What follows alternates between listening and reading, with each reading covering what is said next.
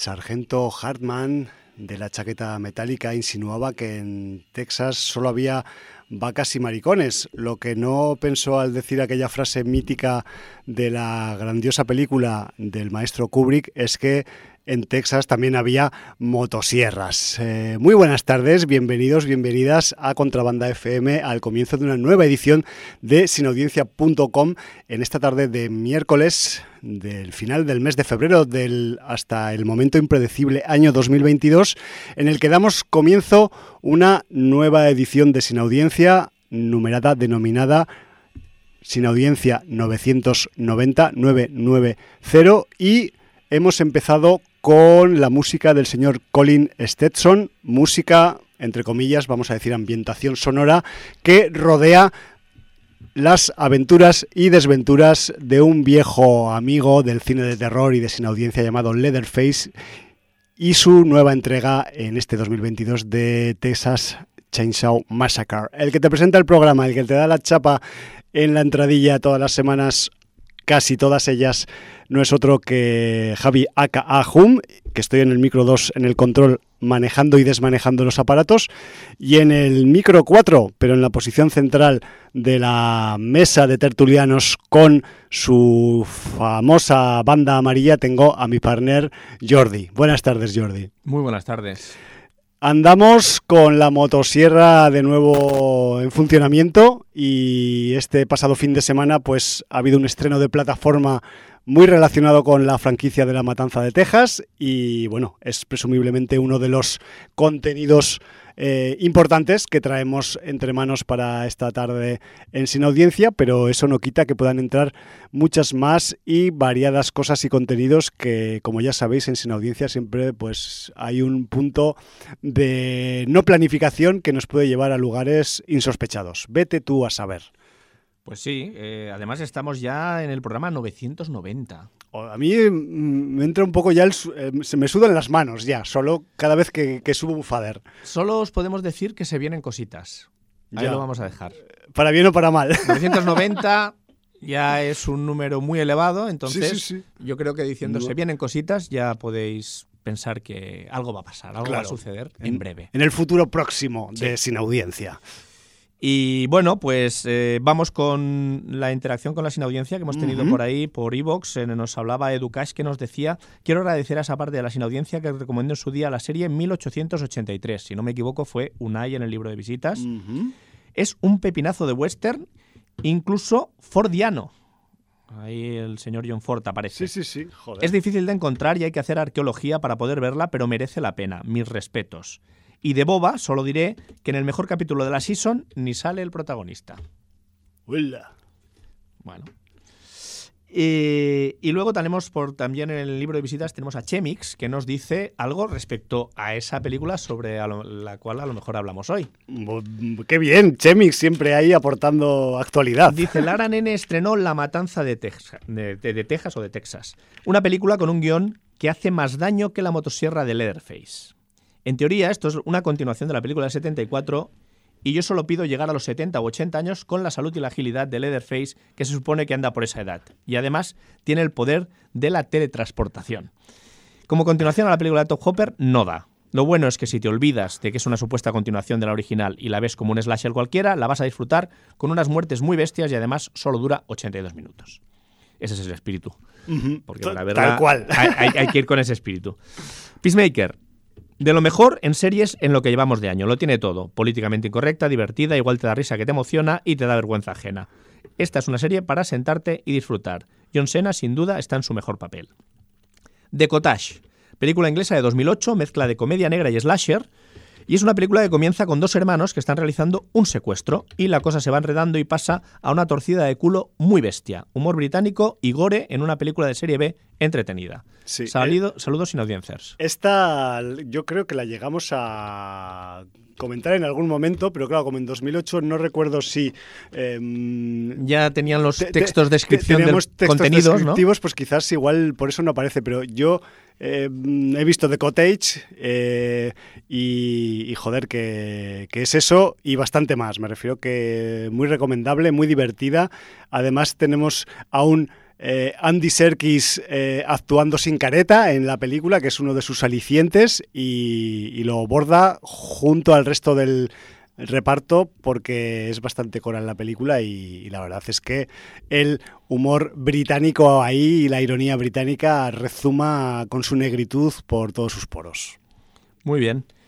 Eh, pues dicho esto, vamos a comentar un poco los estrenos que Sí. vienen esta semana. Algún estreno. Algún estreno, sí, porque realmente hay bastantes estrenos, pero mm, de temática sinovencera más bien pocos. Eso. Pero mm, queremos destacar pues ese estreno eh, aquí en nuestro país, muy importante, de la película The Medium, Sí, señor. que ya comentamos, seguro que tienes apuntado al programa. Sí, claro, porque además fue algo muy re- Reciente. reciente y de hecho hablamos de, de Medium en el Sin Audiencia 982, hace cuatro días, como quien dice. Como quien dice, algunos más, pero bueno. Sí, sí, sí, es una forma de hablar. Su título original, Rang Zone. Sí. Y bueno, recordad que es una coproducción entre Tailandia y Corea del Sur y que pasó por todos los festivales de cine de terror de Sí, este señor. otoño, eh, ese otoño terrorífico que tenemos siempre en nuestro país. Sí, sí. Y mm, la pudimos disfrutar y ahora tenéis ocasión de verla en pantalla grande. Yo no me la perdería.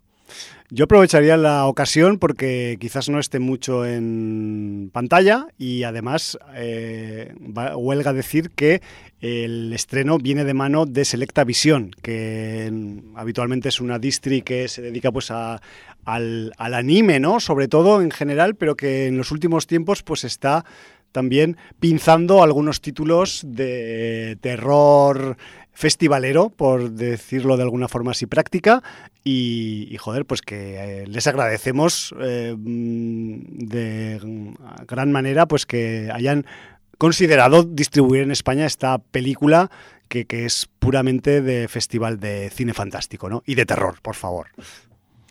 Muy bien, pues eh, luego vamos a hablar de otra película que, bueno, eh, no es de temática muy sinavencera, es una comedia francesa.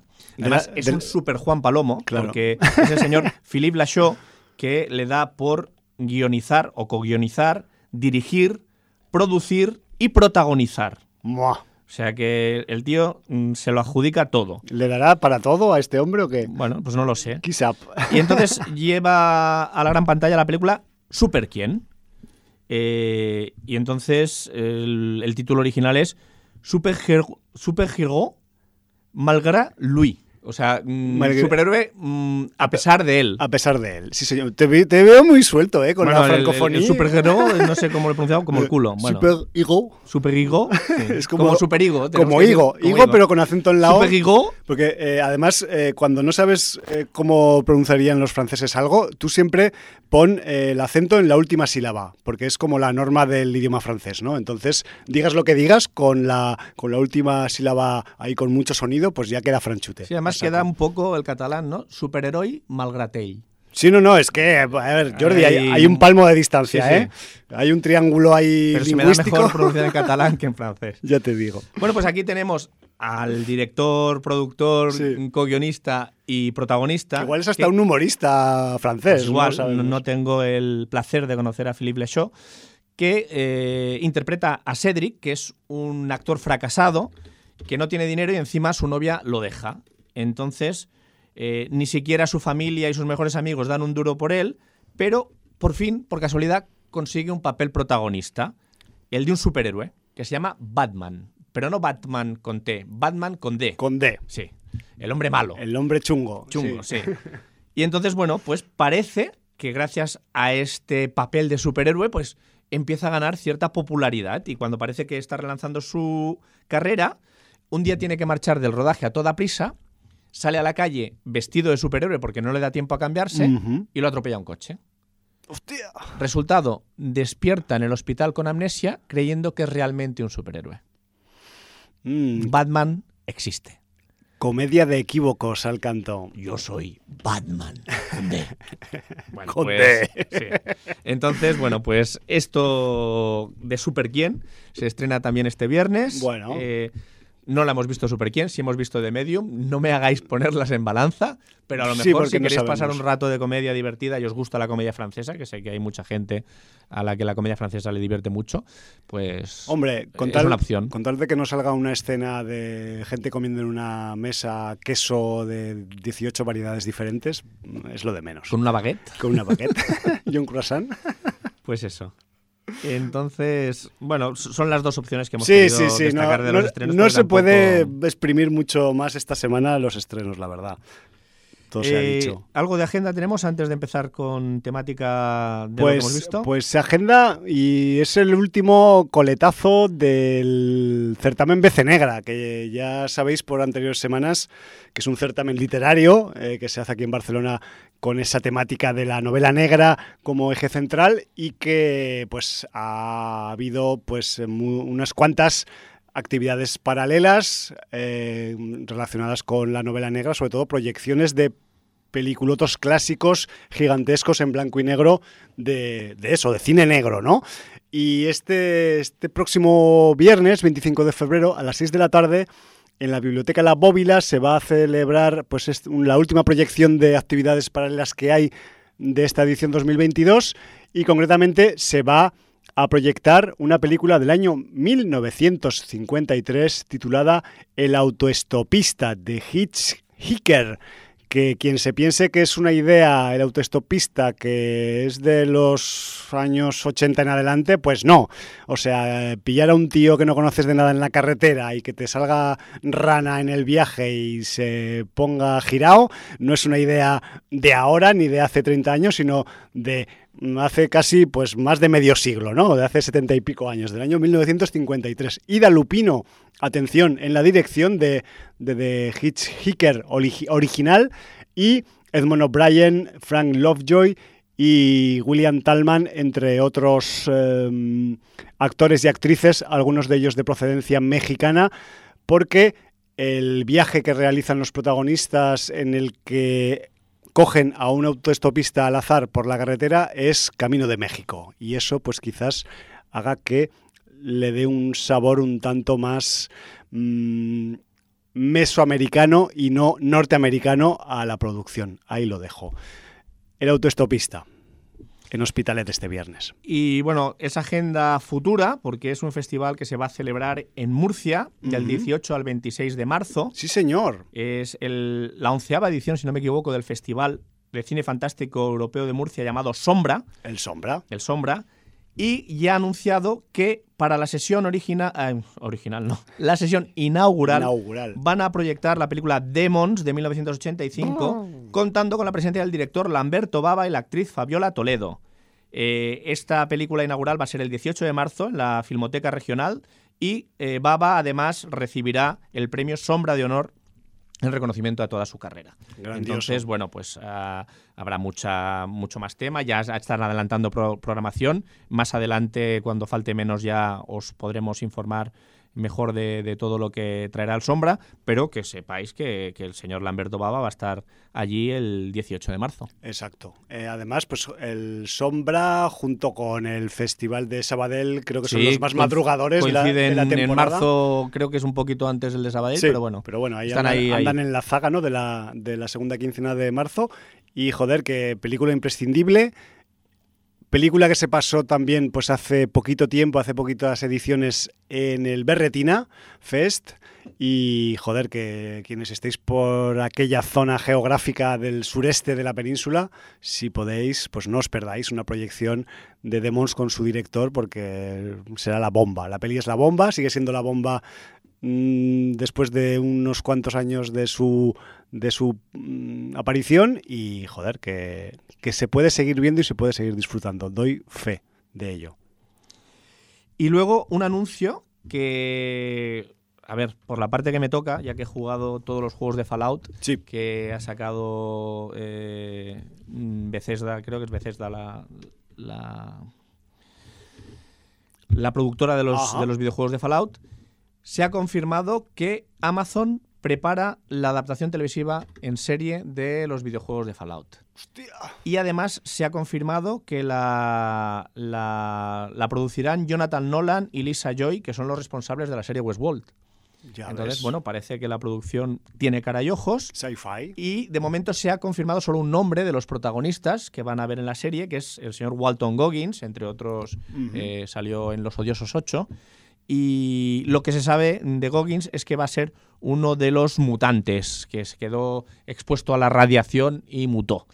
Mm, sabemos que el mundo de Fallout, pues está la gente que estaba en los refugios, los mutantes, la gente que habita en las nuevas ciudades. Eh, bueno, hay mucho eh, tipo de personaje y mucha casuística. Y realmente, si explotan bien el universo Fallout, puede quedar algo muy chulo. Entonces, mm, claro, mientras no sea una adaptación como la que hicieron del Mundo Disco y La Guardia, que fue espantosa, eh, pues a ver si en esta ocasión nos dan un producto digno.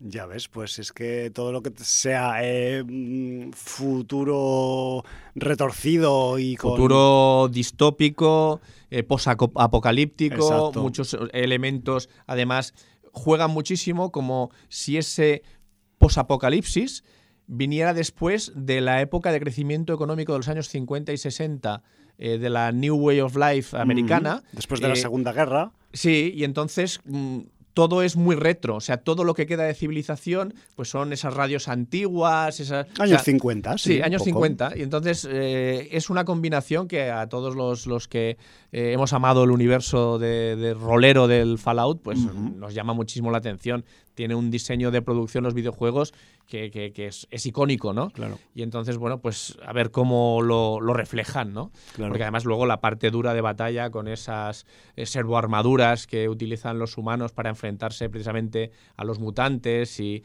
esas facciones que, entran en... Me encanta. En, juego, pues, eh, oye, pues es una cosa curiosa. Yo ya que no voy a jugar, quiero verlo en película esto o en, serie. Sí, señor. O sea, me refiero que además esos, esos choques estéticos, ¿no? de los años 50 del siglo XX con el futurismo armamentístico, ¿no? Después, de, después del, apocalipsis, pues no sé, es, un, es una combinación, no sé, que, es llamativa. A ver, es que además siempre se ha dicho, detrás de Amazon está el señor Bezos, ¿no? Sí. Y, siempre se ha dicho que Jeff Bezos es muy friki es un tipo que siempre ha leído cómics, ha jugado a videojuegos, le ha gustado mm, las eh, películas de ciencia ficción y de terror. Entonces, eh, lo han vendido como un friki. Yo no sé si eso ha sido para endulzar su imagen de, capitalista todopoderoso y que tiene a sus empleados mm, cogidos con puño de hierro, que decían que no podían ni ir a orinar y tenían que orinar en botellas.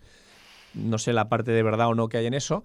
Eh, y entonces quieren dulcificar su imagen, pues dando esa imagen de friki, de persona que, que, toca estos, todos estos palos. Pero sí que es verdad que él sí se ha lanzado a veces a producir series sobre eh, literatura y, videojuegos y, temas frikis que otras eh, plataformas no han hecho. Entonces, bueno, pues no sé eh, qué verdad habrá aquí y qué influencia de que a veces le guste Fallout o no eh, puede haber en que Amazon sea la plataforma que se ha decidido a llevar la serie a cabo. A ver, es que al final eso acaba pesando. Si el tipo pone la pasta y tiene filias y gustos, pues evidentemente le van a comer la olla en dirección hacia sus gustos también, ¿no? O, incluso pues poneros en su lugar. Yo no me quiero poner en el lugar de ese señor nunca jamás. Pero si pudieras elegir poner en ese, contenidos, imagínate ponerte en lugar de ese señor y repartir esa fortuna de manera más justa para mejorar a los empleados y hacerles la, tarea más amena, ¿no? Hacer una cooperativa y una asamblea, ¿no? Ahí. y lo repartíamos. Oye, que, que, mola esto de las series. A mí se me acaba de ocurrir que, que tengo por el tintero una noticia de series también que, no la dije la semana pasada y que, bueno, a ver, no es que sea una noticia exactamente, ya sabemos que está en marcha desde hace tiempo. De hecho, pues esperamos, creo que caerá ya para el año que viene, sino porque no, no han hablado de fechas todavía, no he encontrado yo al menos.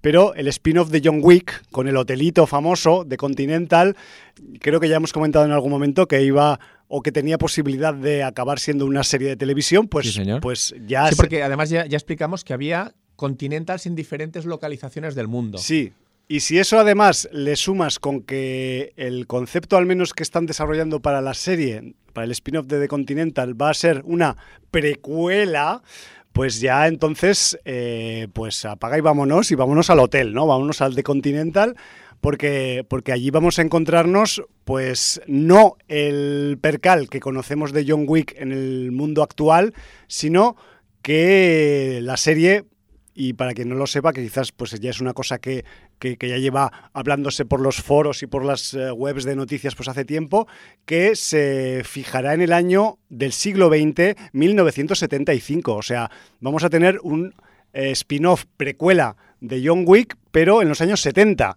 con todo lo que conlleva en Nueva York en ese año 1975 a nivel histórico y, de, y social. Yo abogo porque también de esa época absorba la incorrección política de los guiones de las películas de aquella época. A ver si es verdad. Cuando realmente se podían hacer las cosas y no había alguien que te dijera esto no se puede hacer, esto no puede salir, esto queda mal. Esto no vende. O sea, recordemos French Connection, A la caza, recordemos eh, Taxi Driver. La misma Matanza de Texas original. Por ejemplo. Entonces, todo eso eh, que si realmente se ambienta en los 70, se recupere ese espíritu. Y en el New York de los 70. Y se recupere esa libertad narrativa. Ojalá te, yo la echo de menos. te escuchen los guionistas y el equipo creativo de, de The Continental.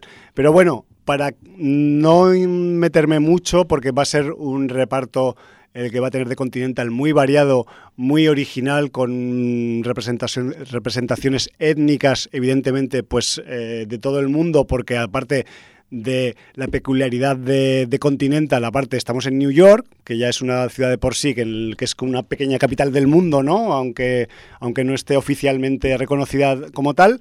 Y veremos en este año 1975, pues al, al personaje que en la saga original interpreta Ian McShane al Winston Scott, pero en su versión joven. Él llega a Nueva York huyendo de algunos problemas y, bueno, pues eh, verá metido a través del Hotel Continental eh, pues en unos fregados de alto nivel entre diferentes facciones de crimen organizado, más o menos organizado, que campan a sus anchas por Nueva York y que van a The Continental a hacer las cosas que se hacen en The Continental, que si no lo sabéis, pues quizás debéis repasar un poco la saga John Wick en su fase de películas, porque ahí ya se habla bastante de y cómo funciona el hotel de Continental para los asesinos a sueldo y profesionales que, van allí pues a hacer cositas, ¿no? Es la pues cuestión. La verdad es que sí. Dicho esto, Jordi, eh, hago otro puenteo multiseccional y vamos a la agenda otra vez porque se me olvida una cosa. Ah, sería, sería feo, aunque no se celebra aquí en Barcelona, sino en Madrid, en Madrid con Z. Como la libertad. Eh, exacto, la libertad y Madrid se escriben con Z. Y joder, es que se nos viene encima ya, bueno, se nos viene, se les viene a los madrileños y a las madrileñas encima desde hoy mismo hasta el próximo 27 de febrero la edición número 11 de la Cutrecon.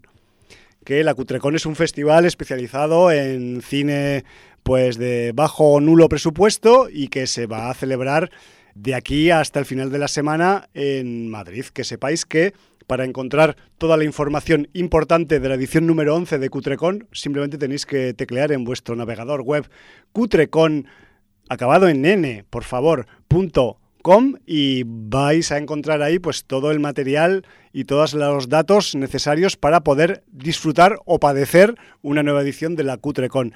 Yo simplemente no me voy a meter en las cuestiones eh, de, mm, de contenidos de la Cutrecon, pero sí que os he de decir que tenemos representación barcelonesa en la Cutrecon de este año y es que nuestro amigo y compañero de escena festivalera y, cortometrajística y video artística, Juan Carlos Gallardo, pues eh, ha tenido una selección en el, en el Cutrecon 2022 y que sepáis que Maldición, he vuelto a cambiar, pues se proyectará también en esta edición 11 de la Cutrecon madrileña. Dicho esto, pues mm, si os dan ganas de sumergiros entre las producciones del más dudoso calado y estopa que os podáis imaginar, pues eso, meteros en cutrecom.com y si estáis cerca de Madrid, zambullíos sin prejuicios porque seguro que encontráis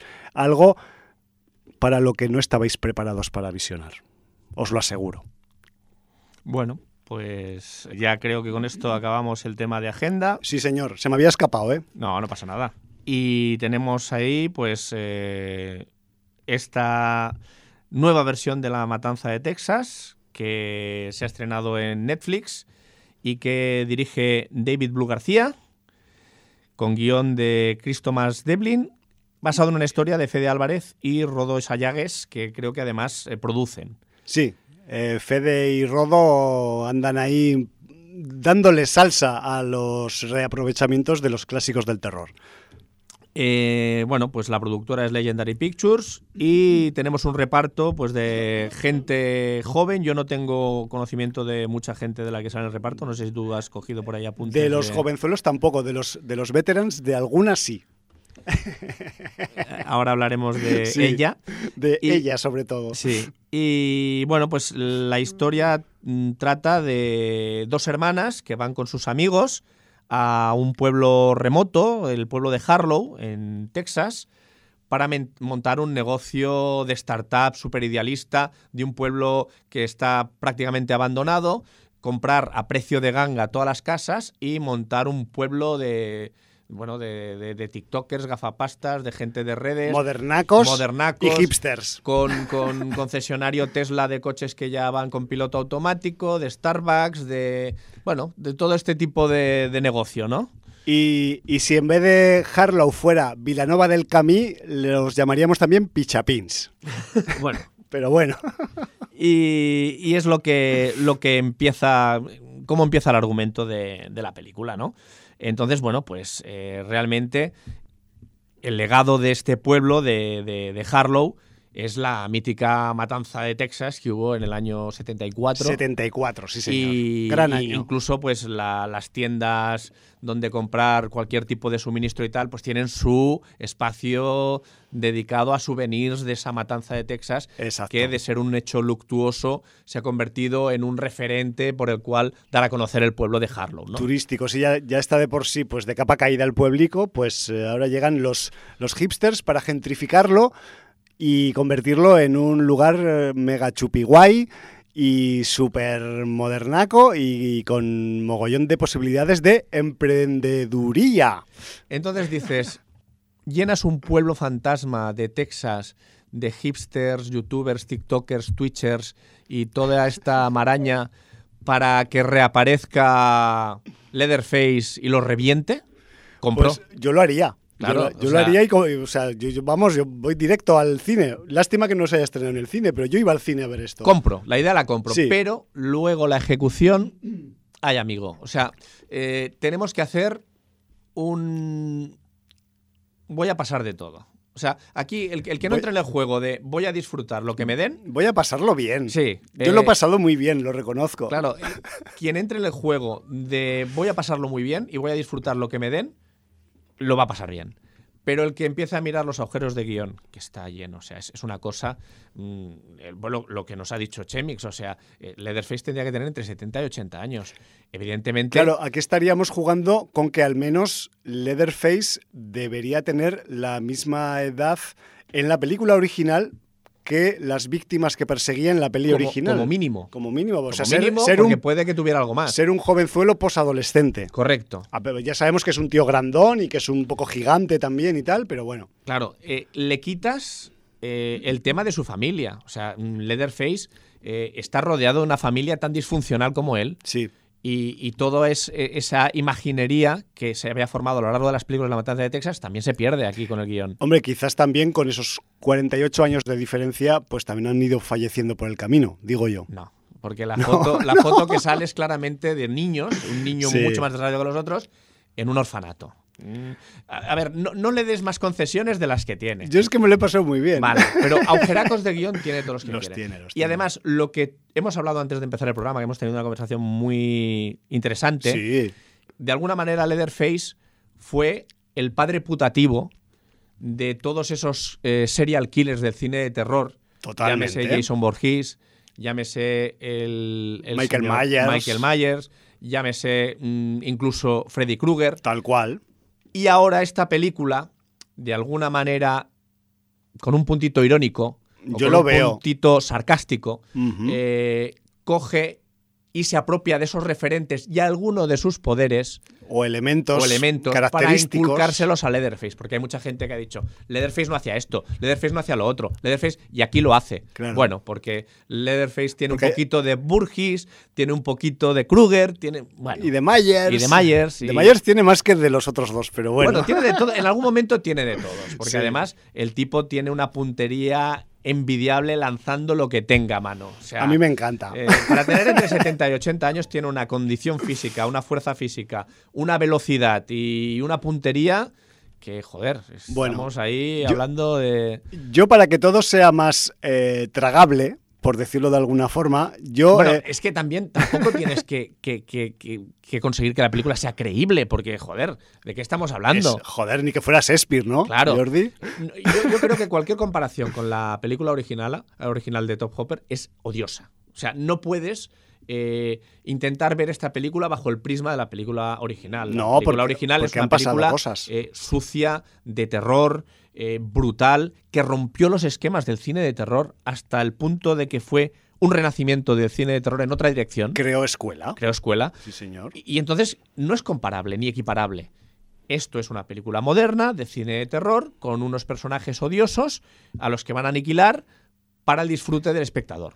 Pero que tiene más chicha, más sustancia y más divertimento que la mayoría de películas de terror estándar que se proyectan en los cines comerciales. Sí, porque hay festival. Hay Estando festival, Fede hay- Álvarez por detrás, hay ha de haber festival. o festivaloto, sea hay festivaloto. Eso está claro. Aquí vais a tener eh, gore, vais a tener mm, roturas, vais a tener eh, violencia, vais a tener sangre, eh, vais a tener sorpresas, vais a tener jiricos, vais a tener escenas que os van a recordar poderosamente a otras escenas icónicas del Sí, cine de terror de serial killer, etcétera. Entonces, todo esto, pues aderezado con que las personas que van a ir liquidando no os van a caer especialmente bien. Y más No. cuando en algún momento su reacción ante un hecho luctuoso sea grabar con el móvil lo que está pasando. Claro, o hacer un history de esos Sí. del Instagram. Lo que tampoco tiene mucho sentido es que a pesar de subir eso a las redes, la policía ni aparezca por allí No sirve de nada, hasta el día Jordi. siguiente. O sea, no ni, sirve de nada. O ni sea, el día siguiente o sea, la, gente se piensa que el puto móvil y el Instagram son como un escudo invisible que les protege. Y una no, no, pero eso no me mierda. refiero a eso. Me refiero que, que después de que ellos Sí. mm, graben y publiquen por la noche eso, pasan 24 horas y ahí no aparece ni el tato a ver qué ha pasado Claro. en esa grabación. Pero yo te voy a explicar por qué. Porque tanto en el TikTok como en las stories del Instagram, la gente no hace más que grabar todo el rato. O sea. eh, Nadie lo envió a publicar. No, la cuestión es que se publican tantas cosas a la vez que es imposible atender todo. Y de hecho, quién sabe si eso que se está publicando Es es, cierto o no es real o lo están en una fiesta o están rodando un corto o vete tú a saber qué. No sé. En fin. Como hay tanta mega información saturada, pues eso pasa de largo, como todo lo demás. Igual os pensabais que iba a servir de algo. Pues no. Luego también hay, hay alguna escena que es absolutamente inverosímil. Mm, Yo me imagino a cualquier adolescente que le impactan con un mallazo o martillo de herrador de, de esos de dos manos, no, Sí. no, no el de, de pegar al yunque con una sola mano, de dos manos, le impactan en el pecho desde lo alto de una escalera, eh, tirándole un martillo pues, de unos 12-15 kilos contra el pecho, Como un tocadiscos técnico. con la fuerza de romper el suelo de madera Sí. y la persona se levanta sin una fractura de costilla sin, y puede correr y, y huir y Es que le esperaban un final mejor. Ya, pero, pero, pero te han reventado por dentro. Sí, un poquito sí. Bueno, pero bueno, todo esto hay que hacer la vista gorda porque Sí. evidentemente cualquier humano eh, de Hydra, de Ima, de- que recibe un puñetazo de Hulk, de Thor, del Capitán América o Iron Man, quedaría absolutamente destruido Ah, y por hecho dentro. pulpa. Eh, y no pasa en las películas de superhéroes, pues ya está. Sí, no o vamos sea, a, con- a entrar. En otros registros tenemos menos escrúpulos y más Correcto, tragaderas correcto. que cuando Que nos cuando- ponemos con el terror, por Sí. ejemplo. Y entonces queremos hacer verosímil y aplicar todas las leyes físicas eh, pues mm, y principios de la termodinámica y estas cosas a, una película de terror que no deja de ser un divertimento pues bastante fantasioso. Entonces, no, no nos rasguemos las vestiduras. Pues no. Disfrutemos del festival y si entras... Porque es un buen festival. Correcto. Si entras con ojos golosetes y espíritu libre, Ahí te valoramos un poquito plano. Bueno, sábado por la noche, por ejemplo. me tomo un eh, chupito. Pues lo vas a disfrutar. Yo me lo he pasado bien, la duración ayuda, es hora y 20, son 85 minutos. Y, además, pues eso, eh, hay que verlo pues como una vuelta de tuerca a todas las películas que siguieron la, estela de la matanza de Texas. Sí, señor. Aprovechando cositas de todos esos hijos putativos que hemos nombrado antes. Y por otra parte, un festival de gore, de violencia, de mm, gente muy indeseable que lo pasa mal y todo eso pues está muy bien. Yo ya te digo que me llevé una pequeña sorpresa porque eh, lo primero, ya pues a estas alturas de la, de la franquicia ya no esperas gran cosa, ¿no? Dices, bueno, esto sale por la gran N, igual es que igual pues ha salido pues más floja de lo previsto, o yo qué sé, o le han, mm, yo qué sé, ha salido una comedia romántica en vez de una peli de terror al final, ¿no? Porque a veces sí que es verdad que si te pones a leer por ahí, pues el David Blue García no es el director original eh, de esta versión última de La Matanza de Texas, sino que era otra pareja de directores que lo dejaron. Pero independientemente de eso, Jordi, estamos ante la novena entrega dentro de la franquicia de la motosierra y 48 años después. Me refiero que a ese nivel pues tampoco vamos a esperar aquí ahora que bajen los aliens del cielo y se lleven a Leatherface, ¿vale? Pero mm, con todo lo que ha llovido, con todo lo exprimido que está este limón, yo la peli la veo fresquita, digerible, para un amante del cine de terror y del gore, pues bastante bien armada y que evidentemente no admite comparativas con su madre original de 1974, pero a mí me gusta el juego guionístico de que Mm, la película de 2022 ocurre en orden cronológico después de la original, ¿no? Que eso, pues, eh, alguien dice que es una especie de reboot, pero es un reboot secuela, o sea, no es exactamente un reboot. Ahora, a partir de lo que ha pasado en esta de 2022, ya veremos a ver si eh, alguien quiere más exprimir el limón, porque además el limón se ha ido pasando de manos durante la década de los 10 en este siglo XXI y los anteriores em, poseedores de la franquicia la han perdido y ahora la tiene Legendary, ¿no? Que también Legendary... Sí, antes no será New Line Cinema o... Sí, alguna de estas, no recuerdo cuál era. Y entonces, claro, em, estando también, yo quería resaltar, ¿eh? y es que, que, el que esté por ahí el Fede Álvarez y el Rodo Sayagüez, pues la verdad es que, aunque hayan cogido solo la la parte de la idea de la película y luego pues el guion lo haya hecho otro lo que sea, pues yo qué sé, tenemos ahí algunas ideas potentes, actuales de la, del mundo de 2022 y que eso pues nos hace también un poco eh, trasladar pues algunos mitos al momento actual, ¿no? Y, y, el Leatherface es un mito, aunque sea un psico killer, pero no deja de ser un mito. Y y vuelve a aparecer en 2022. A mí me parece grandioso, ¿no? Además, con todas las liturgias que conlleva que la peli puede tener mm, algunos fallos o muchos fallos o agujeros o no sé qué, pero las liturgias necesarias para que Leatherface aparezca y haga lo que tiene que hacer, que es manejar la motosierra, pues aquí ocurren. Tenemos el, el motivo original por el que ir a buscar la motosierra. Punto uno. Tenemos el momento de hacerte la máscara. Tenemos el momento de sacar a pasear la motosierra.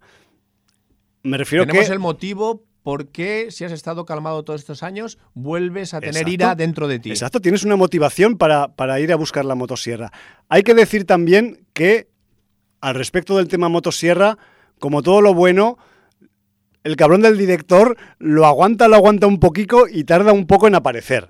Eso no quiere decir que, no pueda utilizar otras herramientas. Que no haya emoción a otros niveles en, la película hasta que aparece la motosierra. ¿eh? Solo voy a decir que, y, lo digo de forma así como telegráfica, el momento cúbito radio a mí me parece espectacular. Me refiero que ese nivel, pues eh, la película tiene también sus recursos antes de la motosierra. Pero claro, cuando llega a ejercitarse en nuestro querido Leatherface con la motosierra, lo hace pues para regalarnos todos los sentidos a la vez, ¿no? Me refiero que la peli a ese nivel, pues aunque tiene calificación para mayores de 18 años y no tiene la R, quizás porque no hay sexo, que sexo explícito o se habla de sexo en la, en la película, pero sí que tenemos cabezas voladoras, brazos voladores, eh, piernas voladoras, tajos en el tronco, motosierra tutiplén, me refiero que a ese nivel mm, la peli va sobrada. O sea, me refiero que igual pues sí que yo reconozco que esa suciedad visual que, que, la, que, tenía la original, que solo de, de, ver determinadas escenas ya te sentías sucio, solo por verlas, pues no lo tiene, pero evidentemente esto es, ya repito, una entrega mucho más posterior, ha llovido mucho, ha pasado muchas tormentas de arena en Texas y, y de hecho en esta película llueve en Texas, que eso también es un fenómeno que pues, no estamos muy acostumbrados a, a, ver en las películas en lugares subdesérticos, pero a veces en los desiertos caen trombas de agua también. Y hay que decir que cuando llueve, pues los guionistas cogen y aprovechan para retrotraernos a esos momentos lluviosos de otras sagas de Psycho Killers como cuando llueven los campamentos de verano. Solo lo dejo ahí, porque es que además, como ya hemos dicho antes, pues la referencialidad del papá de los Psycho Killers a sus vástagos conceptuales, pues aquí se puede mirar por muchos sitios y de hecho si te empiezas a analizar escenas, me parece que te van a salir más de una, más de dos, incluso alguna más de tres, en referencia pues a esos eh, famosos eh, asesinos en serie que nos han dejado las pelis de terror fundacionales de los años 80, ¿no? Como son pues Halloween, Viernes 13 o Pesadilla en Elm Street. Así que, yo qué sé, es como eh, volver a tirar la peonza y que vuelva al punto de origen, pero aprovechándote de las influencias de los que tú has influenciado, ¿no? Me refiero que, que la, la jugada es redonda. Ahora no podía dejar de pensar porque sí. en vez de mazo he dicho mayazo. Mayazo es, es, el forjado de hierro que va a los forjados pone, planos, sí. Sí, se pone cemento encima. Yo debería haberlo dicho también porque lo, se conozco no es mayazo, es mazo. Es el mazo. Pero también se le conoce, para que os hagáis una idea, los que jugáis a rol, se le conoce como almádena. Vale. Almádena es este mazo de combate de dos manos que, que, El que se usa en los mataderos para los bueyes, quizás. Por ejemplo, también, sí. se utiliza mucho en construcción, sí, también, en para herrería, paredes, eso, paredes sí, etcétera. En fin. Bueno, pues, eh, dicho esto, yo quiero reivindicar una cosa. Sí, que... reivindica, por favor, que es que venimos aquí a eso. No, pero eh, me, parece, me parece que hay una precursora del año 2003, si no me equivoco, que fue el, el remake, esto sí que fue un remake, no fue una uh -huh. continuación, que hizo Marcus Nispel de La Matanza de Texas, y, y, que se, se, la crucificó. O sea, el año que salió esta película, Ajá. que además, si no me equivoco, estaba Jessica Biel sí. y el Jonathan Tucker. Yo, yo, es que creo que la vi, pero no tengo un gran recuerdo de ella. Bueno, pues es, esta película llegó a estar nominada uh -huh. para los Ratchis, no ganó, pero estuvo nominada. Que bueno, que la, las categorías, o sea, las categorías no. Eh, el sistema de elección que tiene los Ratchis a veces también se pasan porque es discutible. Es bastante discutible. Grandes películas han tenido Ratchis y, sí, sí, y grandes actores y actrices actrices, pero bueno. Eh, y a mí es una película que con el paso del tiempo yo quiero reivindicar, porque el diseño de producción, la suciedad, lo en serio que se toma la película original, cosa que aquí no pasa. Eh, el cómo eh, hurga en el mito, el cómo hurga en la mitología de, de, de, de todo lo que sí, rodea sí, sí, la matanza de Texas. Eh, todo ese tratamiento y de alguna manera el respeto que tuvo el señor Nispel con la producción de 2003, evidentemente aquí no se juega eso, aquí se juega se, otra cosa. Se juega otra cosa realmente. Entonces, eh, de alguna manera, yo quería hacer un recuerdo a esta matanza del Texas de 2003, que a mí me parece una película bastante minusvalorada y que a mí personalmente me dejó buen sabor de boca. Yo es que a riesgo de Mm, hablar con mucho tiempo de distancia, porque. O sea, sí, sí, son si, prácticamente si la, 18 años. La vi, la vi en su momento y ya te digo que tengo eh, escasos recuerdos de ella.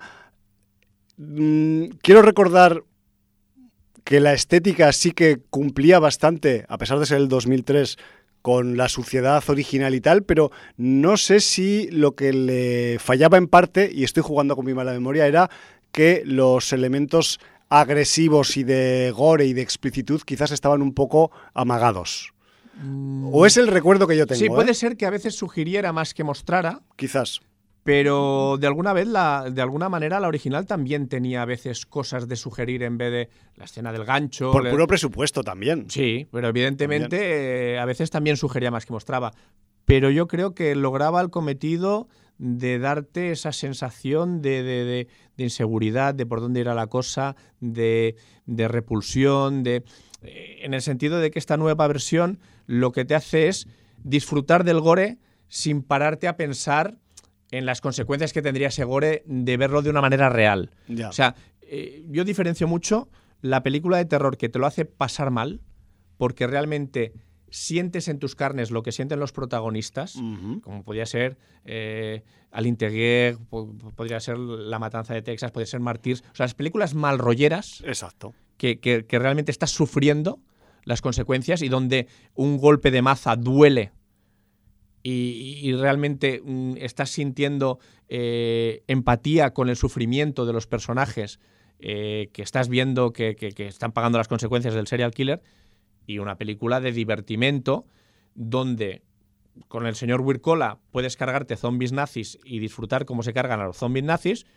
pero con, con esta película del señor Blue lo que estás haciendo es disfrutar de cómo están dando caña a todos estos hipsters y, y te importa bien poco que les mm, hagan volar los miembros amputados de sus cuerpos o les pase cualquier cosa. Entonces, Es, eh, es en este sentido, es una película de justicia poética, Jordi. bueno, es una película que se basa en una película que tiene un rollo completamente diferente. Sí. Y, y quiero que es lo que entienda el espectador de lo que va a ver. Exacto. Si, si- si espera ver algo como la matanza de Texas, no, no, no tienes un, un horror de pasarlo mal, de sufrirlo. No, tienes un terror de divertimento gore dentro del terror. Sí. Y eso no quita que Y la película no se toma en serio a sí misma. En este sentido, es una película claramente lo que dices tú, de homenaje, de influencia, de ahora soy yo quien os copio cosas a vosotros, etcétera, etcétera. un poco de vacile. Es una Sí, de peli, vacile, una tiene- peli tiene su vacilona. punto de vacile. Pero eso no quita que, y esto lo debo reconocer, pues, co- por, por las personas o la persona con la que vi la película, que como peli de miedo, de sustos, funciona también. Sí. O sea, me refiero que a nivel. Sí, no, y tiene escenas que hacen pupita, o sea que realmente, joder, las sientes en las entrañas, ¿no? Exacto. En este sentido, al ser tan descarnada, Me refiero que a ese nivel igual, pues es eh, lo que las pelis de miedo comerciales del cine comercial deberían tener y que normalmente no tienen, ¿sabes? Aquí sí que aquí sí que lo tienen, pero pues bueno, pues la película ha ido a la gran N en vez de ir a, a estrenos también. La querían haber estrenado el año pasado.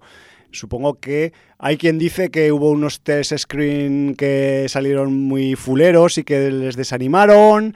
Hay quien dice que el 2021 pues era, ya sabéis que fue un año un poco chungo para, para estrenar en según qué meses. Y bueno, la cuestión es que por una cosa o por otra, la peli está en la gran N y si os apetece, después de todo lo que hemos contado aquí y rajado, pues igual, igual sí que le tenéis que echar un, un vistazo siempre con ese, con ese espíritu un poco de distancia y de, y de perspectiva de que es la novena entrega de la franquicia, ¿no? Que me refiero que, que igual ya está todo inventado con las motosierras. Igual simplemente hay que darle un mejor o más óptimo uso a la motosierra y no andarse con chácharas y discursos y cosas, ¿no? Como puede ocurrir en otras Sí, ocasiones. lo que pasa es que también ha habido gente que se ha puesto muy exquisita, se ha rasgado las, las vestiduras porque entiende que mancilla el nombre Oh. de Leatherface. A ver, o sea, que estamos hablando de cine, de un entretenimiento eh, y, y de diferentes películas. Y entonces que se tenga que entender que el tono de la película es diferente a la Matanza de Texas original y, y que es juega en otra liga y a otra cosa. Entonces ya está. Y quien tenga reparos hacia eso, pues que no la vea Sí, porque, realmente no le va a gustar. No pasa nada. Ya está, o sea, que cada uno.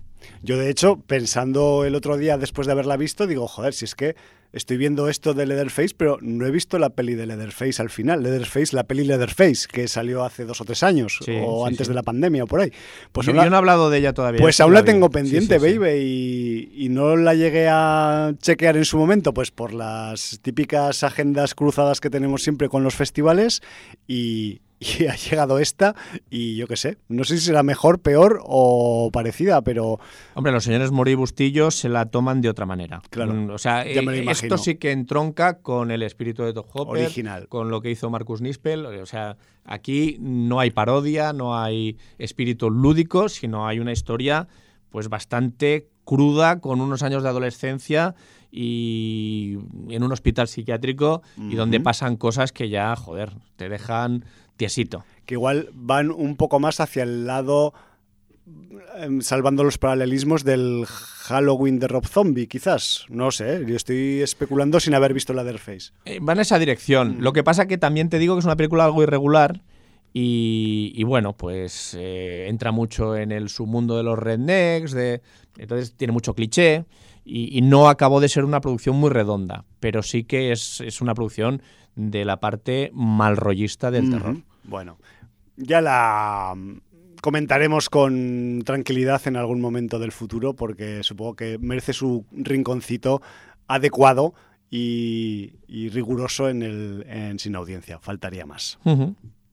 No sé, yo simplemente ya por, por acabar, porque hemos estado antes eh, hablando del reparto de, de esta Matanza de Texas 2022 y joder, o sea, independientemente de la parte juvenil del, del reparto, pues yo quería resaltar a dos veterans de, del- de la parte más viejuna del reparto. Primero, al actor que hace de Leatherface, de Carapellejo, como le llaman por ahí, o Caracuero, o como lo quieras traducir, que es el señor Mark Burham, que además te- si, os- si acabáis viendo la película, fijaros que en la parte del principio hay un momento que no sabemos que mm, Leatherface podría ser esa persona, pero se le ve la cara en, en una escena. Bueno, lo que Al- deja ver el pelo, porque lleva el pelo muy largo. Sí, exacto. Pero si veis una foto de Mark Burham y luego veis la escena, diréis, sí, era él, era este hombre el que estaba ahí. Pero bueno, me refiero que también sí juegan, juegan con, con la.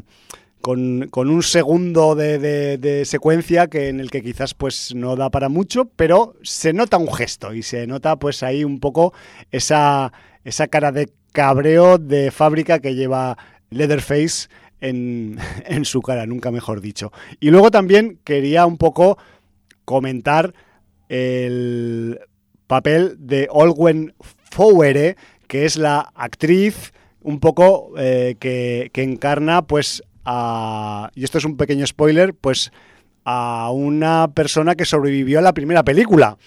Eso no, no quiere decir que quizás hayan sobrevivido más o no, eso tendréis que ver la original para, para saberlo. ¿no? Bueno, yo, yo creo que a estas alturas hacer un sé. spoiler de una película de 74 Es un poco Es- ya es sí, concebible, ¿eh? hacer el monger. Pero bueno, que sepáis que, mm, que esta señora pues hace de la mm, Sally Hattersty 48 años después, que es una de las protagonistas, coprotagonistas de la película del 74, y que aquí pues volvemos un poco a encontrar otro parentesco con el renacimiento reactivación de otra franquicia de Psycho Killers que ha tenido un gesto parecido en los últimos años, como es la saga Halloween, con la recuperación del papel de Jamie Lee Curtis. Me refiero que a ese nivel, pues hay un cierto, entre comillas, paralelismo con, con la aparición de Olwen Fowere, pero ya veréis que luego pues eh, los resultados son dispares también. O sea, hay un, hay un cierto guiño hacia esos paralelismos, pero mm, aquí tienen su propia consecución original que no tiene que ver con la de Halloween. Olwen Fowere también quizás os puede recordar a un personaje muy interesante que había en la película Mandy. Esta actriz tiene una poderosa melena blanca y eso le caracteriza y quizás pues esto sirva como de rasgo identitario para, para poder un poco vislumbrar quién era en la película Mandy, ¿no? que también pues tenía un papel relativamente importante en, en aquella función. Y luego también, independientemente de todo lo que hemos rajado ya de, de esta nueva matanza de Texas, a mí, Jordi, me ha impresionado mucho las escenas de los corre que te pillo por los campos de girasoles secos. Mira que es algo que ya también está trillado y está mm, repasado, pero es como volver otra vez a 1974. Ahí, en ese aspecto, ahí sí que me parece que en esa mm, en, en ese ambiente de, de campo mal cuidado, en el que sobreviven las plantas a duras penas. Estamos en Texas, acordaos, aunque llueva torrencialmente una vez al año. Y joder, que el hecho de mm, tener esa escena que un poco pues se representa en, la, en, el cartel de la película, con, con el contrasol, con los girasoles, con su cabezota caída hacia abajo, medio marchitos y tal, pues a mí me ha, al menos eh, por un momento me ha hecho o me hizo viajar un poco a la peli del 74. Luego ya, pues todo lo demás no, porque estamos en el 2022 y el mundo es otro y hay móviles que transmiten las matanzas. Pero bueno, independientemente de eso, yo creo que es una película que se puede disfrutar, que es una película que se puede ver un sábado por la noche eh, y pasarlo pipa y yo al menos así me la he tomado y así la he disfrutado y joder, yo creo que mm, lo estoy transmitiendo aquí, ¿no? Me refiero que ese nivel tampoco le vamos a dar más atribuciones de las que tiene, porque es lo que es, pero funciona, hay que reconocer lo que funciona. Por cierto, tengo un dato, porque el señor Kim Henkel, que fue el guionista de la película original, y el director Top Hopper, sí. le dieron a Leatherface nombre y año de nacimiento. Con lo cual sabemos la edad que tiene Leatherface ahora. Vale, ¿y eso es un spoiler con la película? No, no tiene nada que ver, pero bueno, evidentemente en la película hace cosas no... ¿Aptas para su edad? No consecuentes con vale. su edad. Sí. Eh, el nombre original del señor Leatherface, eh, Leatherface es Jedidaya Sawyer. Como Tom Sawyer, pero él es Jedidaya. Jedidaya. Sí, Jedi como Jedi y Dia con acabado en H. O sea, ¿qué quieres decir? Jedidaya. O Jedi... Jedidaya o de Jedidaya, no sé cómo se O sea, ¿qué quieres decir? Que George Lucas también se ha chupado influencias de la matanza de Texas. Pudiera ser, porque Vaya la primera Star Wars del 79, esto es del 74. Yeah. Y hay desierto también, ya estamos. Y, y, Sawyer, el apellido, pues como de Tom Sawyer. Bueno. Y su año de nacimiento es 1939, con lo cual la data actual del señor Leatherface son 83 añazos. Bueno, 82 si cumple a partir de febrero y si cumple en enero o febrero, 83. A mí me sale mejor la cuenta si fuera adolescente en la primera parte, pero bueno. Pues ya ves que no. Pues no. Ya ves que no. no. Y bueno. Bueno, pues eso, ese, de... ese dato lo dice todo. Eh, yo creo que con esto podemos cerrar sí. esta visita a Texas, ¿no? Sí, a Harlow, gran pueblo. Yo Al cuando, pueblo de cuando, Harlow. cuando vuelva a Texas, pues voy a pasar por Harlow porque la verdad es que me ha impresionado y, y quiero conocer a, a, su, a, sus eh, habitantes, si queda alguno o alguna.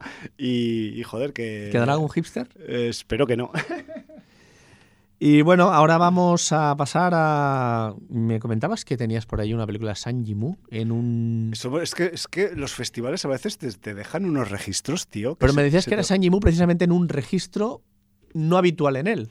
Es que, es que San Jimu, a estas alturas de la vida, ya tiene películas muy variadas. O sea, si recordamos al San Jimu de la época mm, hacerse famoso en los festivales de cine serio, todo, del Festival de Venecia, de, de Cannes y de todas esas vainas, pues la verdad es que ya ha llovido bastante y esas películas estéticamente muy bonitas, pero que luego quizás eran demasiado dramáticas de, la época en la que se dio a conocer en Occidente al menos, pues la verdad es que eh, su registro ha cambiado bastante, ¿no? Y, y, y Zhang Yimou, pues es un señor que ahora es capaz de eh, pasearse por muy diferentes re registros y recursos y no despeinarse por el camino, porque es un tipo, pues a ver, es un director que, que tiene muchísima experiencia, que, que, tiene registros muy variados y que además, eso sí que es verdad, eh, Zhang Yimou, si algo tiene,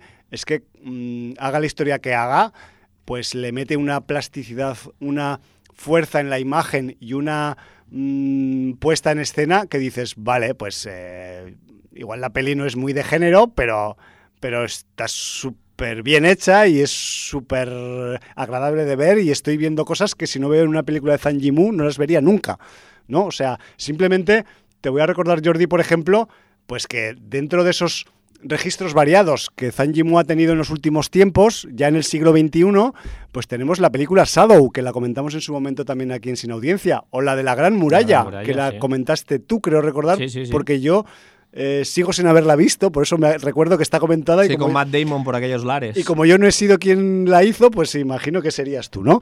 Me refiero que son dos ejemplos mm, bastante pues flagrantes de... eh, bueno, La Casa de las Dagas Voladoras. Exacto. que también es de él. pero eso, pues eh, acordaos pues de... ¿Y Hero se llegó a comentar en Sin Audiencia? Eh, pues, la de héroe. pues no lo supongo que sí, pero claro, Sí, es que... pero es bueno, que claro, es, es- una película Hero es de pues, la- de los primeros 2000, os de, de la época en la que comenzó sin audiencia. Quizás se sí. comentó o la comentasteis, pero igual no se Sí, porque reseñó. aquí era con Jet Li, ¿no? por ejemplo. Me refiero que, eh, pues, registros como Shadow, como la Gran Muralla, comparado con, con Sorgo Rojo o con la Linterna Roja, pues realmente hay distancia, ¿no? Me refiero que, que las películas del principio de la carrera de Mr. Zhang Yimou, pues igual sí que eran un poco más de cine para todos los públicos, por decirlo de alguna forma, pero eh, en cierta manera Zhang Yimou se ha ido especializando por el camino y diversificando sus registros, ¿no? Entonces, tras esta chapa introductoria que os acabo de meter con un poco de ayuda de, Jordi, nos metemos ya en la película que yo pude visionar de Zhang Yimou en el pasado Festival de Sitges 2021, que no es otra que la película Cliff Walkers, que mm, creo que tiene dos títulos la película, Cliff Walkers, hablo a nivel internacional, ¿eh? Cliff Walkers y Impasse. Y no sé si Cliff Walkers se le ha puesto en algunos sitios de Europa y Impasse es un nombre internacional fuera del, del idioma chino original, pero bueno, en cualquier caso aquí la llamaremos Cliff Walkers, ¿vale? Que son pues como los, eso, los, los caminantes del, del desfiladero, ¿no? Podría ser una Sí, traducción sí. así un poco literal. Literal, y, pero y en directo que no, apropiada. que no la tenía ni apuntada, ¿no? Pero bueno. Entonces, pues eh, este Cliff Walkers, pues realmente tú dices, hostia, ¿y por qué, por qué han traído esta película de Zhang Yimou a un festival de género? Vale que Sitges que hay registros muy variados, ¿no? Pero dices, hostia, claro, es que la película es realmente, es una peli, primero, histórica y segundo, es peli de espías, de cine negro en su facción un poco de espionaje y contraespionaje, ¿no? Entonces, claro, es, entra dentro de lleno pues de los contenidos que tienen que ver con esta temática en el Festival de Sitges, que siempre hay muchos thrillers, suspenses y pelis en las que pues hay una herencia fuerte del cine negro clásico del que hablábamos al principio del programa de en blanco y negro, ¿no? Aquí también hay mucho blanco, sobre todo, también un poco de negro, porque si algo se le puede reconocer a Cliff Walkers es que es la película de la nevada. ¿Por qué?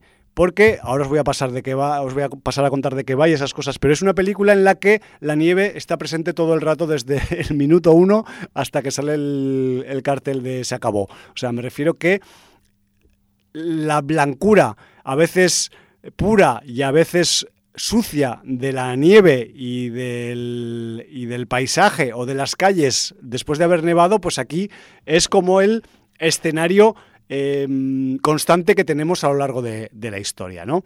Ocurre en invierno, ocurre en una zona montañosa y eso pues le sirve de excusa a este cabroncete en el buen sentido que es Tan Yimou para mm, entregarnos una peli súper estética con el tema del frío, el tema de la nieve y el tema de las nevadas, ¿no? Me refiero que ese nivel, independientemente de lo que pase en la trama, está siempre nevando o ha nevado hace un poco. Entonces, eh, habiendo hecho esta puntualización de que también podríamos llamarla la peli de la nevada, os voy a contar un poco de qué va, ¿no? Esta Cliff Walkers. Y aquí, pues, mmm, ya os he dicho que tenemos una historia eh, enmarcada en un, en, una, en un episodio histórico concreto, que, que, son los años 30, principios de los años 30 del siglo XX, en el que la región de Manchuria, en el noreste de China, eh, está ocupada por las fuerzas militares japonesas. Estamos en un periodo entre guerras, entre las dos guerras mundiales, pero más cerca ya de la Segunda Guerra Mundial. Y al comienzo de la peli, cuatro agentes del Partido Comunista Chino, agentes, entre paréntesis, secretos, se supone, tienen que llevar a cabo una misión y sos en paracaídas en una zona boscosa cercana al lugar de su misión, que es la ciudad de Arbin, y que esta misión pues consistirá en conseguir pruebas en forma humana para eh, poner en entredicho a nivel internacional el gobierno títere que el imperio japonés ha puesto en Manchuria. Me refiero que es una peli que, si lo miréis de alguna forma, podría ser incluso de estas que tienen un toquecillo patriótico, haciendo una lectura de un episodio histórico, pero luego... Eso ha podido pesar en algunas críticas que ha tenido la película. Puede ser, pero luego... acusan de propagandística. Pero luego, con el desarrollo del argumento, vamos a ver que eso es algo sobre la teoría, que luego en la práctica vamos a tener pues eh, una película en la que vamos a encontrar personajes traicioneros, personajes que juegan a dos bandas, personajes que cambian de bando, giros en el guion. Me refiero que ese nivel, por muy supuestamente patriótica que sea la película, pues luego ahí está el cariz humano que va a hacer que pues mm, esa lectura sea un poco superficial para mi gusto, ¿no? Porque... Hombre, pero es que, es que entonces no podemos ver ninguna película americana. Exacto. Me refiero a americana y igual de ningún país cuando se trata de hacer lecturas históricas, aunque sea en clave de ficción. Sí, sí, sí. Que no nos equivoquemos, no nos estresemos. Estamos hablando de ficción, siempre hablamos de ficción. O sea, por favor, o sea, le podemos sacar mucha punta a la ficción y le podemos dar lecturas, matices y lo que queráis. Pero sigue siendo ficción, disculpar los hechos históricos fueron los que son y ya, y, eso no se puede cambiar. Pero bueno, en, este ámbito, pues eh, estábamos con cuatro paracaidistas, ¿no? Pues eso, que tampoco os voy a contar mucho, ¿no? Porque en estas pelis de espionaje y de misiones encubiertas en, en terreno enemigo o terreno ocupado por el enemigo, pues no hay que saber mucho. Y estos cuatro paracaidistas, que por cierto son señores y señoras, que es un grupo mixto, eh, pues se van a encontrar que nada más tocar suelo, que por cierto la escena de del lanzamiento en paracaídas es espectacular a nivel visual. O sea, todas las. Últimamente estamos viendo muchas pelis en las que cuando hay un eh, salto en paracaídas puede ser algo muy vistoso en pantalla, pero aquí acordaos que es un descenso en paracaídas en zona nevada, nevando y con bosque de alta montaña. Me refiero que complicado para aterrizar de forma más o menos correcta con un paracaídas. Es que además el señor Sanjimu siempre ha tenido una fotografía, unos encuadres y, una mm, composición de imagen impecable. O sea, si por pues algo destaca pues aquí, macho, aquí se sigue teniendo el cromatismo, contraposición de, en este caso supongo que más blancos y negros que otra cosa. sí, o sea, en Shadow ya era la película muy en blanco y negro, aquí es, digamos, eh, blanco y todo lo demás. O sea, no es que sea blanco y negro, pero sí que es verdad que el hecho de que haya tanto blanco todo el rato, pues al final yo creo que tus ojos y tu cerebro acaban reduciendo el resto de colores a algo parecido a negro o casi negro, ¿no? Pero bueno, me refiero que también hay algunas escenas cuando eh, la acción se traslada a la ciudad donde se tiene que mm, dilucidar el argumento, pues hay también escenas en interior, me refiero que no, todo el rato está la peña metida en la nieve hasta las cejas y el rollo, sino que también hay escenas dentro de sitios, dentro de bares, de hoteles, de pues lo típico de una película de espías, ¿no? Los espías también tienen que ir a comer, a refugiarse, a esconderse y ese rollo. Pero bueno, estábamos con esos cuatro paracaidistas que caen en el pleno, monte, en plena nieve y, justo pues eh, tienen evidentemente, su grupo de apoyo en tierra para cuando lleguen, porque esto está organizado para hacer una misión bien hecha y está bien armada. Pero claro, la cuestión es que cuando justo aterricen con sus paracaídas y hundan sus botas dentro de la nieve en el monte, se van a dar cuenta que llevar a cabo la misión es el menor de sus problemas, que tienen otros problemas extra que quizás el que parametrizó la misión pues no había tenido en cuenta a la hora de programarla.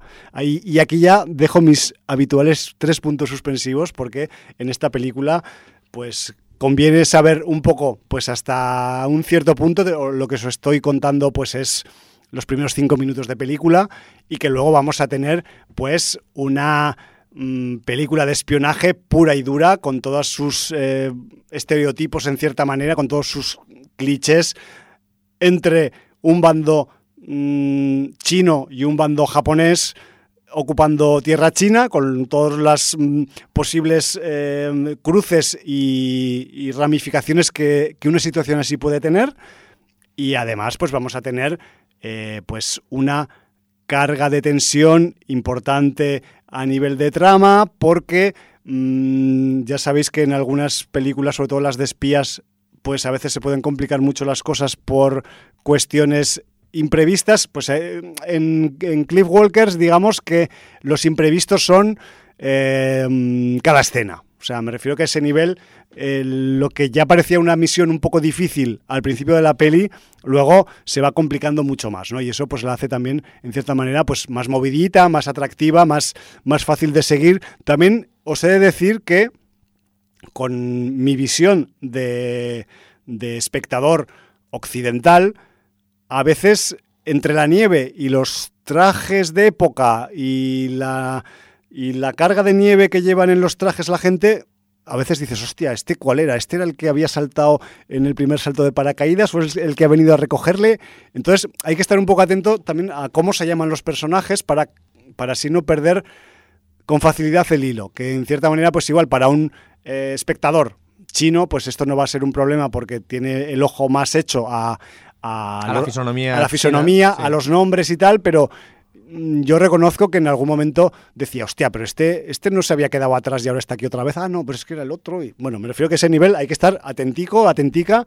Y, y oye, y si um, en algún momento tienes una duda, pues si la ves en casa, pues paras la proyección y, y, te miras la Wikipedia o te miras la ficha en IMDB a ver quién era este, este actor o este, o este nombre ¿no? de, de personaje. Me estoy acordando bueno. ahora de un anuncio de los años 90, creo que sí. era, que es que me estoy acordando de memoria, a lo mejor me lo estoy inventando, pero era un anuncio de unos fiambres, de jamón concretamente, que decía algo así como no todos los chinos son iguales. Y salía un chino diciendo, no, no, no.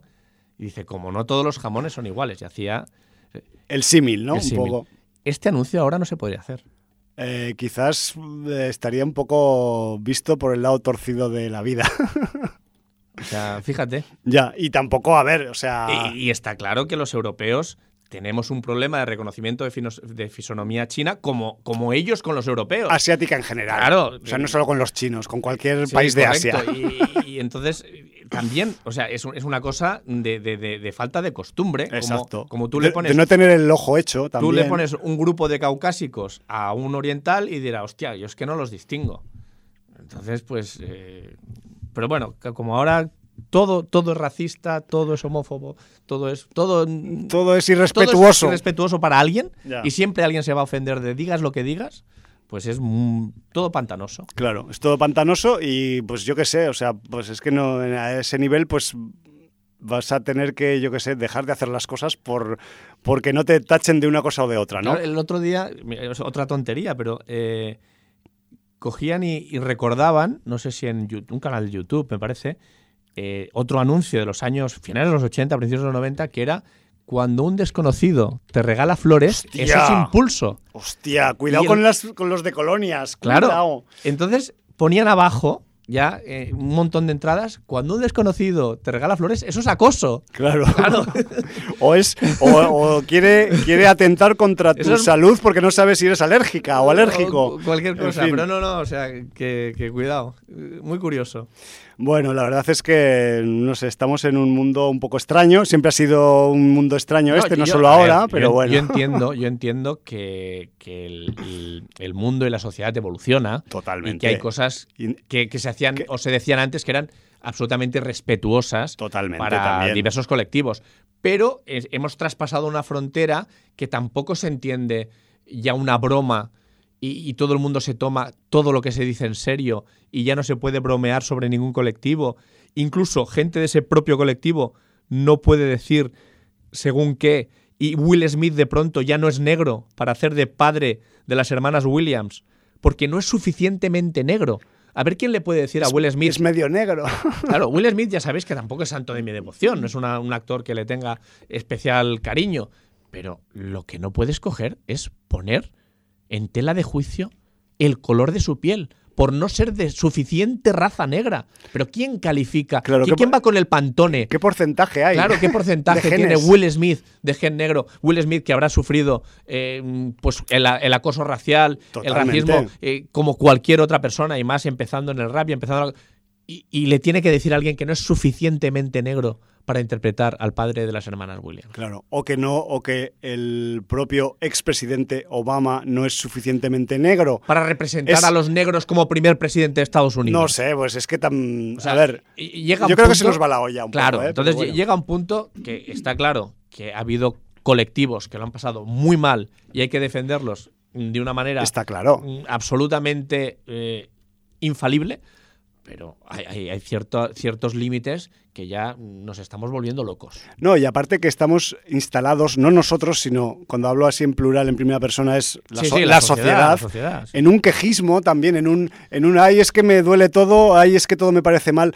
Perdona, guapo, perdona, guapa. eh, a estas alturas de la vida, eh, hace un siglo, ya habíamos pasado, y no me quiero poner dramático ahora, por una guerra mundial. O sea, hay, hay cosas más importantes en la vida por las que pelear o por las que mm, pues em, poner tus objetivos que igual estar quejándote todo el rato. También puedes construir, ¿sabes? No, solo destruir. es que hay gente que hace patente su insatisfacción con algo queriendo cambiarlo la visión de todos los demás e imponer la suya. Ya. Con lo cual, realmente está aplicando una especie de totalitarismo también a su opinión. Bueno, hay que convencer a la gente, ¿no? No le puedes Bueno, pero- pero imponer es las como cosas. la gente que, que- que- que- que hizo un change.org para cambiar el final de Juego de Tronos de Ya, la ya, serie. eso lo dice todo, tío.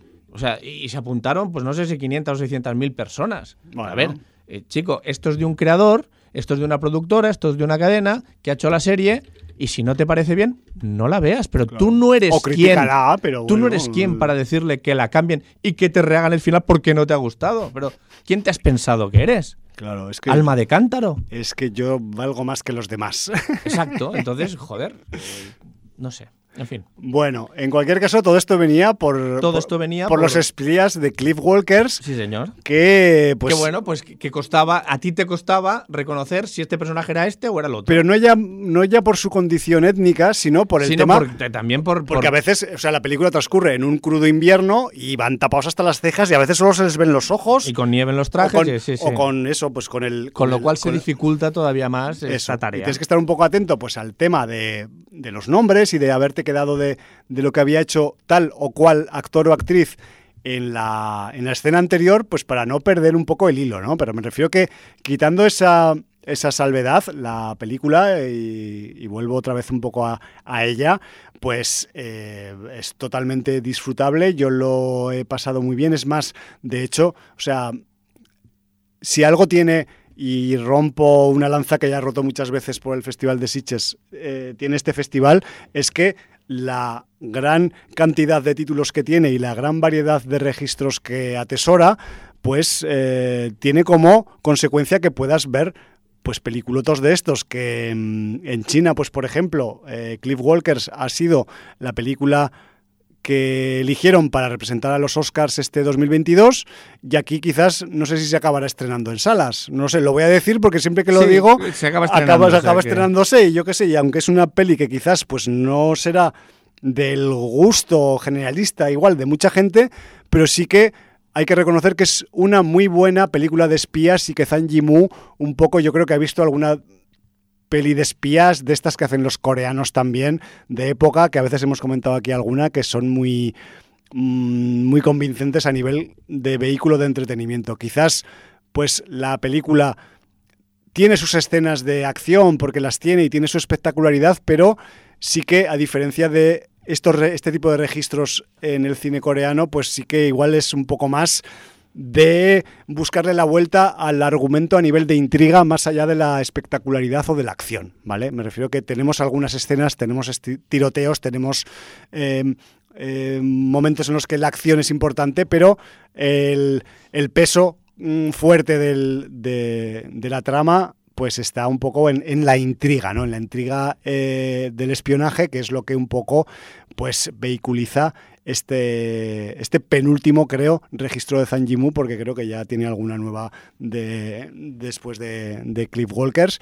Y, bueno, que yo ya os digo, o sea, es una película de esas que quizás, pues mm, si Shadow se llegó a estrenar en cines, que es, que es una peli que, que puede ser incluso para un espectador medio un poco más árida si cabe que Cliff Walkers, porque Cliff Walkers, quieras que no, tienes esa estética de los años 30 que es un poco generalista en todo el mundo, ¿no? Más allá de, los, de las cuestiones de uniformes militares y tal, me refiero que estamos en, en la época un poco que, que, el aspecto es un poco de la época gangsteril, ¿no? Un poco años 30, 20, 30, con sombreros de ala ancha, con gabardinas, con, con guantes de cuero, me refiero que es, es una estética muy definida y que quizás no sea tan exótica como la estética antiguaya que tiene Shadow, que es una estética como de las épocas medievales de China y estos rollos, ¿no? Me refiero que a ese nivel pues hay un poco más de cercanía visual al menos. Entonces, bueno, ojalá la acaben estrenando también en cines porque esta es otra de esas pelis que dices, hostia, igual en una pantalla pequeña el rollito este de la nieve todo el rato igual no luce mucho, pero en pantalla grande esto es... Yo esta además la vi en el auditorio, o sea que me refiero que No, a ver, eh, es, es festival para los ojos. En general, cualquier película de San Jimu eh, se ha de ver en pantalla grande, aunque solo sea por el tema visual. Sí, Esto, y, esto en- está y en esta en concreto pues tiene ese, ese cariz de la, de, eso, de la nieve como coprotagonista. Dijiste muy difícil que estrenen La Pasajera en salas, mm, vino la semana pasada. Eso. Dijiste muy difícil que estrenen The Medium en salas comerciales, viene esta semana. Exacto. Bueno,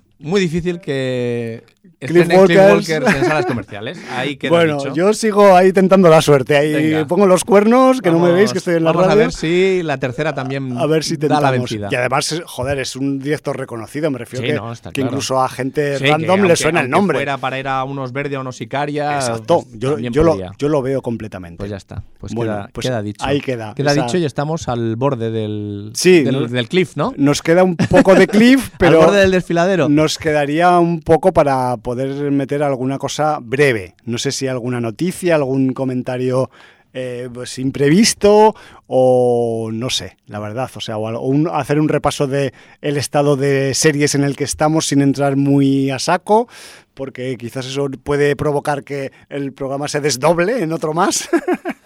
y con Bueno, lo cual no, sería un problema, pero bueno. Decir, decir muy rápido, eh, ya tengo finalizada Pacificador. Tú vas por el 5. Yo voy por el 5 Con lo incluido. cual te quedan tres. Yo creo que la semana que viene podremos dar ya el cierre de, de Pacificador aquí en Sin Audiencia, que además se lo merece. Se lo y- merece. He tenido una semana muy difícil para los visionados y aún así le he sacado un par de, de capítulos a la, a la serie. Y sí, yo lo digo con la boca pequeña, pero en directo, mm, yo creo que la semana que viene va, va a caer pacificador o poco le faltará. Muy bien. Y bueno, pues eh, por otras Yo, yo ando cosas- también a- a- acabando Arcane. Bueno, Arcane, sí. Y a mí me quedan todavía tres capítulos. A mí dos. O sea, dos. no has ¿Me das visto el, 7 mola mucho. Vale, pues no. El 7 está muy pepino, la verdad. Y, y luego pues tenemos, estamos ahí a bordo de, De, de un tren de un Snowpiercer que, que podría pasar perfectamente por Cliff Walkers va por la tranquilamente. tercera temporada. Creo que estábamos discutiendo si había salido ya el quinto capítulo. Mm, Yo he visto cuatro, tú has visto tres. Sí. Y entonces, bueno, pues también estamos a bordo del Snowpiercer. Qué estrés, por favor, ¿eh? Por cierto, o sea, me lo paso pipa con el Snowpiercer, Sí, pero, pero, pero, pero vaya eh, estresito. Está, está haciendo sufrir. llevamos estresito de temporada 3 que dices, ¿cómo se puede estresar uno Bueno, tanto? la, la temporada 2 también tuvo su estrés. sí, no, ¿eh? no, o sea, no ha bajado el nivel. Yo creo que incluso, igual por la cercanía, a mí se me antoja como más todavía, ¿no? Pero Sí, bueno, sí. como decir, bueno, em, aquí todavía hay cosas que sacar. Sí, tío, Sí, hay cosas que sacar. Y espera, porque no, no lo hemos visto No lo hemos visto todo.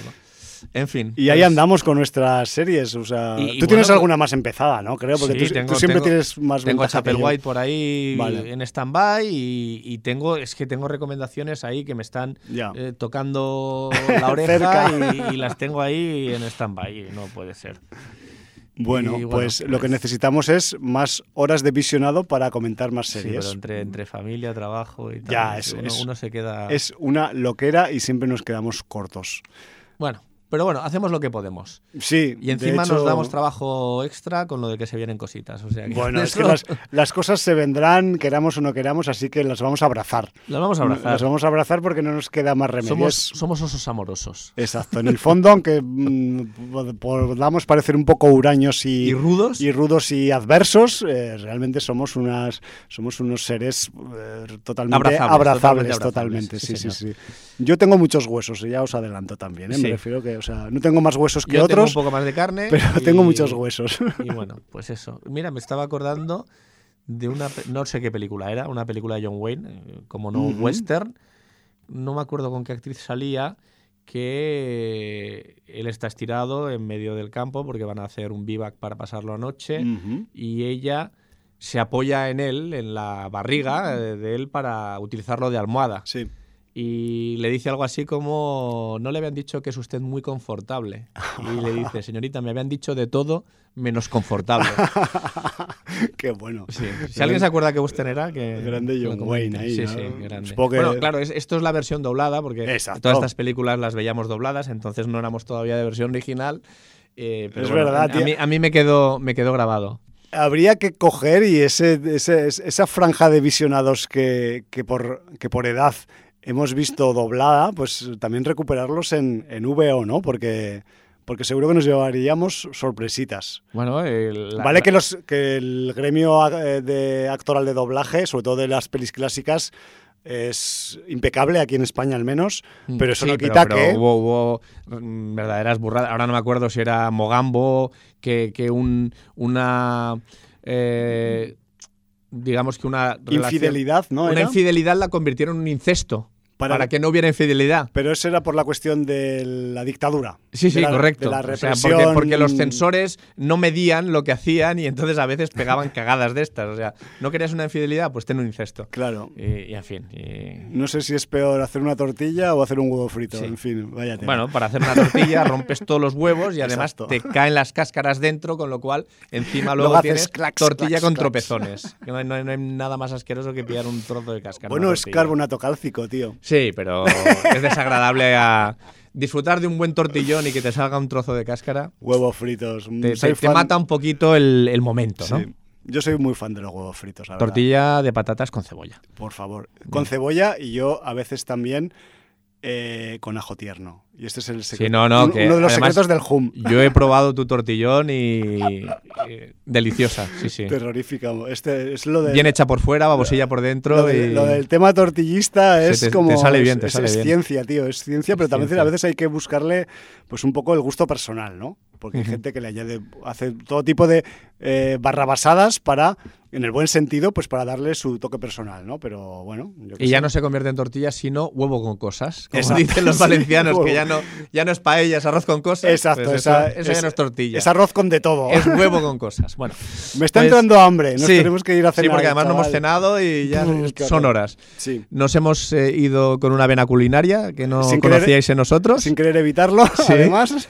¿Con qué música nos vamos a despedir? Pues nos vamos a marchar de nuevo con el señor eh, Colin Stetson, que es el tipo que ha hecho la banda sonora, el score pseudo industrial experimental que tiene la Matanza de Texas 2022 que ya habéis escuchado una muestrecita al principio del programa, o sea, es que poca broma, o sea, ya hay máquinas, hay, mm, hay cachivaches, hay ruedas dentadas, hay carenas, hay motores antiguaya que han estado guardados detrás de una pared 48 años y que luego vuelven a funcionar.